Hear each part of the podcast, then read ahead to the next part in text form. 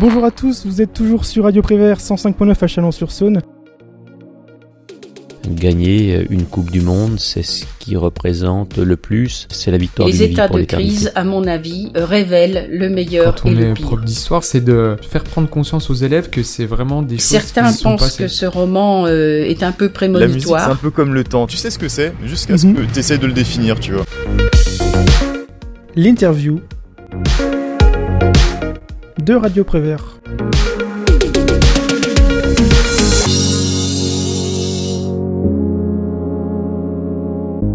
Bonjour à tous, vous êtes dans le studio de Radio Prévert à Chalon-sur-Saône. Je suis avec trois invités, dont deux services civiques, Nina et Esteban, qui travaillent au club Solidarité au lycée Hilaire de Chardonnay depuis la rentrée 2023. Nous avons également Denise Bousquet, directrice de l'association Appui. Merci à vous trois de votre venue. Bonjour. Bonjour Lara. Bonjour Lara, merci de nous accueillir ici aujourd'hui. Bonjour Nina Billot, vous avez donc 21 ans et vous êtes en service civique pour l'année entière. Vous passez donc 6 mois en France où vous coordonnez le voyage et animez les réunions de préparation avec les lycéens, car vous partez avec un groupe de lycéens pendant deux semaines du coup euh, en chantier solidaire au Togo. Et si je ne me trompe pas, vous enchaînez encore euh, au Togo euh, pour la fin de votre service civique à 6 mois là-bas. Oui, c'est ça. Je fais un format de service civique euh, en deux parties. Une partie en France et une partie au Togo. Bonjour aussi euh, Esteban Gritti, vous avez 23 ans et comme Nina, vous êtes en service civique pour toute l'année. Cependant, vous restez l'année complète en France au sein du Club Solidarité, tout en participant également les deux semaines de chantier solidaire au Togo. Euh, Oui, voilà, c'est ça, tout à fait. Contrairement à Nina, je vais partir pendant ces deux semaines en février pour le chantier solidaire, mais contrairement à elle, je vais revenir au lycée Hilaire pour, pour pouvoir continuer à mener à terme bah, tous les projets du, du Club Solidarité. Et euh, également, euh, bonjour Denise Bousquet, vous dirigez l'association Appui depuis des années, autant sur le secteur local, euh, donc dans les environs de Chalon-sur-Saône, ainsi qu'au Niger. Et vous organisez également l'émission solidaire avec les lycéens du club SO à Hilaire de Chardonnay qui partent donc au Togo en février. Oui, tout à fait. Je suis la directrice de l'association Appui. Et effectivement, on travaille dans deux directions. Essentiellement, en France, on fait, et en Bourgogne, on fait de l'éducation à la citoyenneté et à la solidarité internationale. Donc, on intervient vraiment, justement, avec les volontaires en service civique euh, dans, un, dans des dispositifs qui s'appellent les tandems solidaires. Et donc, du coup, voilà, on intervient en milieu scolaire pour sensibiliser les jeunes euh, ben, à la lutte contre les inégalités, au, au 17 ODD, Objectifs du développement durable. Donc voilà, là, cette année, on a euh, six tandems solidaires avec six établissements scolaires qui vont de la maternelle au lycée. Et puis, parallèlement, effectivement, on, a, on mène des projets de développement au Niger, donc euh, à Niamey particulièrement, où on a un orphelinat, où on accueille des enfants qui ont entre 4 et 27 ans, puisque nos plus grands finissent leurs études euh, cette année, pour certains. Et puis, on vient d'accueillir des petites euh, qui viennent d'arriver au sein de notre internat à Niamey. Et euh, du coup, vous nous parlez d'appui, mais est-ce que vous pouvez nous dire quand a-t-elle été fondée et un peu euh, quels sont les objectifs euh, vraiment de l'association? L'association a été fondée en 2011, en février 2011, mais les actions en fait portées par les membres d'appui sont antérieures à, la création de l'association. En fait, au départ, c'était vraiment les, les lycéens du club Solidarité du lycée Hilaire Chardonnay qui ont monté des projets de soutien à l'éducation dans les pays du Sud. On, a, euh, on avait, euh, avec les élèves, euh, avec les jeunes, les lycéens, on avait parrainé des enfants aux Philippines, en Haïti, au Vietnam. Et puis, on est allé en chantier solidaire pour la première fois au Niger en 2009, en février 2009. Et puis, euh, bah, on a été sous le charme de ce pays, de cette population très accueillante et très, très résiliente.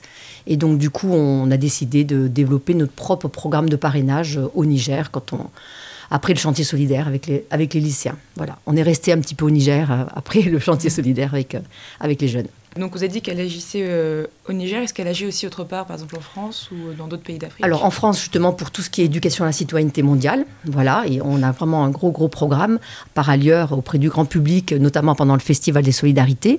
On a aussi, euh, dans le cadre de l'éducation à la citoyenneté mondiale, l'accueil et l'envoi de jeunes en service civique euh, à l'international, puisque ben, vous avez vu que, vous avez entendu que Nina va partir en chantier solidaire au Togo, mais actuellement, on a euh, sept autres jeunes au Togo, sept jeunes français au Togo actuellement sur des missions éducation et développement durable. Et on a également, euh, que je ne me trompe pas, cinq jeunes au Bénin auprès de l'association Emmaüs, Emmaüs International. D'ordinaire, on accueille aussi tous les ans des jeunes Nigériens en service civique en France, c'est-à-dire qu'on anime aussi tout un dispositif de réciprocité pour euh, accueillir des jeunes en service civique en France aussi. Et le troisième dispositif d'éducation à la citoyenneté mondiale, c'est l'organisation de chantiers jeunes. Donc tous les ans, effectivement, on part en chantier jeunes. On est allé déjà faire des chantiers jeunes au Togo, au Bénin, euh, au Burkina Faso, au Niger, au Kenya, aux Philippines, au Népal. voilà. L'an dernier, nous étions au Népal. Au mois de février 2023, nous étions au Népal. Concernant l'association, est-ce que vous savez à peu près combien de personnes œuvrent euh, pour la faire fonctionner? Oui, nous sommes euh, en adhérents, nous sommes 238 adhérents cette année. Je viens de faire les bilans en 2023. Donc euh, en 2023, nous étions 238 adhérents.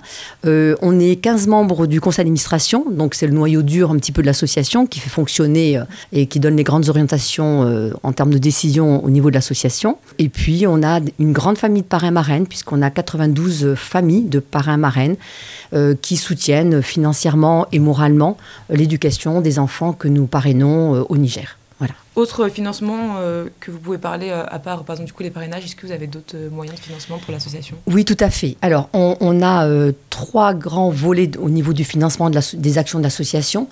Le premier volet, c'est vraiment tout ce qui est parrainage. Donc, les familles, il y a des familles françaises qui s'engagent à nos côtés pour soutenir la scolarité d'enfants donc au Niger. Donc ça, c'est la première source de financement. Donc voilà, on peut s'engager à hauteur de, ben, de ce qu'on peut donner chaque mois, par exemple, pour la scolarité La deuxième source de financement, c'est les actions d'autofinancement. On est obligé d'avoir, euh, ben, bien sûr, des actions d'autofinancement. Euh, la- L'association collecte des fonds à travers des ventes diverses, à travers euh, des ventes artisanales. On produit des macarons, on vend des choses euh, voilà, qu'on peut produire euh, au sein de l'association, mais principalement, euh, on, on ramène de l'artisanat de tous nos chantiers, de toutes nos missions au Niger, au Togo, au Bénin, et on le revend. euh, voilà, donc ça fait, c'est vraiment une activité de commerce équitable, puisque ça fait travailler une première fois les artisans là-bas. On les revend avec un petit bénéfice ici, et du coup, euh, l'argent repart aussi sur les projets de développement. Donc voilà, c'est une activité qui a- de taux de financement qui a du sens. Et puis aussi, on fait des actions telles que les papiers cadeaux à King Jouet euh, pendant en deux mois et demi. Cette année, voilà, on a été encore dans le magasin King Jouet qui nous accueille tous les ans depuis plus de, plus de 25 ans maintenant euh, pour les papiers cadeaux. Voilà, donc ça, c'est la deuxième source de financement, les actions d'autofinancement. Et puis, troisième source de financement, on, on écrit des dossiers de demande de financement auprès soit des pouvoirs publics, euh, soit euh, des fondations privées. Euh, notre principal soutien, en tout cas pour tout ce qui est éducation à la citoyenneté, c'est le Conseil régional de Bourgogne-Franche-Comté. Est-ce que du coup ça peut arriver aussi que l'association doit faire face à des barrières, par exemple politiques ou économiques? Oui, bien sûr, c'est certain. Là, actuellement, dans le contexte dont vous devez connaître un petit peu les, contours euh, du Niger actuellement, voilà, on est, nos actions sont, prises en étau entre ben, une jeune militaire qui vient d'arriver au pouvoir en, le 26 juillet 2000, euh, enfin, le 26 juillet 2023, donc récemment, et puis des, des problèmes de terrorisme dans les villages dont sont issus nos enfants. Donc euh, oui, la situation est très très compliquée et on gère au quotidien beaucoup de soucis liés euh, à ce contexte euh, que je passerai un petit peu sous silence dans le cadre de l'interview. Mais c'est compliqué. Aujourd'hui, effectivement, c'est pour mener des projets de développement et de soutien au Niger, ça commence à être très compliqué. Mais bon, on a, on a des partenariats, on est, notre action s'inscrit dans, dans la continuité, dans la pérennité depuis euh, tellement longtemps maintenant que on arrive à poursuivre les objectifs principaux de l'association sur place. Nos projets sont basés sur l'échange, la connaissance de l'autre, l'ouverture à l'autre, et voilà. Et tous ces échanges se font aussi, se faisaient aussi euh, grâce au fait qu'on avait des jeunes Français à Niamey et des jeunes Nigériens en France. C'était vraiment des, aussi des, un outil très très précieux. Ce, ce programme de, de service civique en réciprocité, c'était c'était un outil précieux de, de- pour qu'on construise des liens solides avec le Niger. Quoi. Est-ce que vous pourrez nous parler, nous raconter votre plus beau souvenir euh, grâce à l'association? Si vous en avez un ou même plusieurs. Oh, j'en ai tellement. Euh, j'en ai tellement. euh, un de mes plus beaux souvenirs, ben, je vais être émue pour le raconter, c'est euh, on intervenait dans un collège qui s'appelle Tamouf euh, pour parrainer des enfants justement de vraiment extrêmement défavorisés. Alors il faut imaginer ce collège est en brousse, il n'y a pas d'eau, il n'y a pas d'électricité, les enfants dorment sur des nattes par terre. Enfin bon, euh, les classes sont en paillotte. Enfin bon, voilà, il faut imaginer un petit peu le contexte. Et on arrive pour une mission, voilà, pour suivre un petit peu les enfants qu'on parrainait déjà dans ce collège. Et le principal vient me voir et, me dit Denise, j'aurais voulu que tu puisses voir si tu pouvais parrainer un, enfant qui s'appelle Amidou euh, et qui est handicapé moteur et qui a eu la polio quand il avait 3 ans. Voilà, cet enfant, c'était sa grand-mère qui se, qui se sacrifiait pour le scolariser. C'est sa grand-mère qui s'est battue pour l'amener à l'hôpital, qu'il soit opéré, enfin bon, qu'on essaie de le redresser parce qu'il a rampé pendant ses trois premières années de sa vie. Et elle avait euh, vendu tous ses animaux pour le mettre au collège euh, en sixième et en cinquième. Et en cinquième, l'enfant avait quitté le collège en disant Je ne peux pas demander ces sacrifices-là à ma grand-mère, donc je rentre au village. Et donc c'est là que la mission est arrivée en mission là-bas et, et, le principal me sollicite pour essayer de voir si on pouvait aider cette famille, enfin notamment Amidou. Donc je rentre en France, je trouve une amie, une famille, euh, voilà pour parrainer cet enfant et, et était à l'époque donc en cinquième. Donc il revient au collège euh, et, euh, je fais sa rencontre. Euh, la mission suivante, euh, je fais la rencontre avec Amidou. Il avait quand j'avais je l'avais rencontré, il avait des, des béquilles qui n'avaient pas changé depuis en ferraille, qui n'avait pas changé depuis, depuis qu'il avait été opéré, donc euh, qui lui provoquait des, des escardes terribles au niveau des bras, qui n'étaient pas du tout à sa taille, il était complètement courbé et couché sur ses béquilles. Et donc la mission suivante, j'ai ramené euh, de la part de la famille euh, qu'il parrainait une paire de béquilles.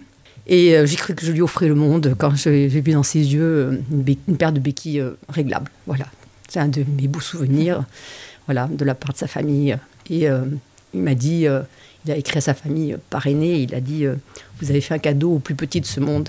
Et je crois que c'est ce sentiment-là qu'on a eu euh, quand on a offert cette paire- de béquilles à, à notre petit ami Dou, qui a donc poursuivi ses, sur- poursuivi ses études, qui a eu son bac comptabilité et qui est maintenant est embauché à l'internat. C'est notre comptable de l'internat. Voilà, c'est une belle super, histoire. Très belle histoire, c'est ça. Voilà. Merci. On va désormais parler des services civiques. Donc, euh, pour rappel, c'est un statut encadré fondé sur le volontariat et la réciprocité entre les volontaires et les organismes d'accueil. Donc, c'est ouvert à tous les jeunes de 16 à 25 ans et ça offre un cadre d'engagement où les jeunes donc, on, euh, pourront se côtoyer et vivre une expérience euh, humaine unique. Donc, Nina Esteban, euh, vous êtes en service civique. Donc, est-ce que vous pouvez nous parler un peu de vos missions que vous faites euh, au cours de l'année, au cours de vos journées Oui, alors euh, nos missions, elles sont euh, assez diversifiées. Ça qui est assez riche. C'est qu'on fait des choses différentes. On fait, en ce moment, on fait, on accompagne Denise sur les tandems solidaires. Donc c'est assez intéressant. On est autant avec des collégiens qu'avec des primaires. En première partie d'année, on, participait aussi aux actions euh, d'autofinancement. Et puis il y a aussi toute la partie organisation du chantier. On fait quand même des réunions tous les mercredis avec les jeunes du lycée. Aussi avec la course d'obstacles qui va être organisée en deuxième partie d'année. Euh, alors oui, donc c'est la dernière semaine de, de mai, donc juste avant les vacances en fait, où euh, le lycée organise, enfin du coup le club Solidarité et l'association Appui organisent une course d'obstacles sur une semaine, donc du lundi au samedi a priori, c'est sur ces délais qu'on partirait, euh, donc sur lesquels euh, on propose aux lycéens et aux autres établissements qui ont, pris part au tandem solidaire euh, des obstacles, des obstacles, mais avec des thématiques différentes autour de l'environnement, des enjeux sociétaux, sociaux, qui ont été entièrement pensés par les écoles avec lesquelles bah, on part en intervention à partir. Que par exemple euh, vous partez au Togo six mois, est-ce que vous appréhendez un petit peu ce voyage? Est-ce que vous avez par exemple certaines craintes euh, vis-à-vis de partir euh, six mois à l'étranger Ouais. Et ben oui, ce sera une première expérience pour moi de, à l'international aussi longtemps. Honnêtement, j'ai hâte. En plus, je vais retrouver des services civiques que, que j'ai connus du coup à la semaine de formation qu'on a fait en septembre, euh, qui, sont, qui sont très impliqués, très engagés. Donc, je pense que ça va bien se passer. Je me fais pas trop de soucis. Après, oui, euh, partir six mois, forcément, ça fait, ça fait un petit peu peur. Et puis aussi, je sais que quand j'étais partie au chantier euh, pendant deux semaines, donc on était avec des jeunes tout le temps. Et donc, on s'attache vite aux jeunes togolais et puis les Nigériens aussi qui nous ont joints. Donc, je pense que six mois, je vais aussi être avec des enfants majoritairement. Donc, je pense que ça peut être dur de se détacher au bout de six mois. Et vous, du coup, Esteban, est-ce que vous avez euh, certaines appréhensions euh, Est-ce que c'est votre première fois, du coup, euh, au Togo, euh, quand, lorsque vous allez partir en chantier solidaire, du coup, en février? Alors euh, oui, pour ma part, euh, c'est la première fois que j'irai dans un pays, enfin, dans l'Afrique et au Togo. Première expérience pour moi. Je vais découvrir totalement au même titre que, que les lycéens avec lesquels on part. Tout à fait, ouais. Donc, euh, même si votre service civique n'est pas terminé, est-ce que vous pouvez nous raconter votre plus beau souvenir, du coup, de votre année, Anina et Esteban Pour le moment, mon plus beau souvenir, c'était. euh, donc, on a, fait, on a organisé un week-end d'intégration chez Denise avec euh, tous les lycéens, enfin, tous les lycéens qui, partent au chantier. Donc, c'est un moment euh, qui est hyper important pour préparer au chantier parce que on discute autant sur des questions d'interculturalité. Enfin, on se prépare voilà, à, aller au Togo, puis on prépare aussi l'équipe, enfin, la cohésion de l'équipe entre elles. Et aussi, on, a fait une visio, notamment avec euh, les Togolais euh, chez qui, donc, euh, qui, nous accueillent. Donc il y aura un groupe d'une vingtaine de jeunes qui ont à peu près nos âges, et à peu près l'âge des lycéens, qui vont faire avec nous le, chantier.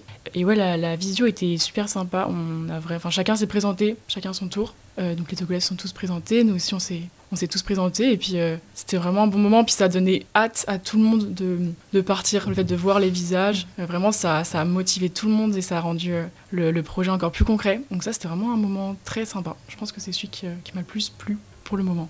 Pour ma part, le plus beau souvenir, bah, il s'écrit en fait finalement tous les jours depuis que je suis en service civique avec les lycéens, dans les échanges, être authentique, être soi-même, pouvoir parler de tout et de rien sans, sans être jugé, de pouvoir écouter et recevoir ce que chacun a à dire. Et, et ça vraiment c'est des... Enfin la sincérité pour moi c'est super euh, important, donc euh, bah, tous les jours je suis très heureux de, de passer du temps avec eux.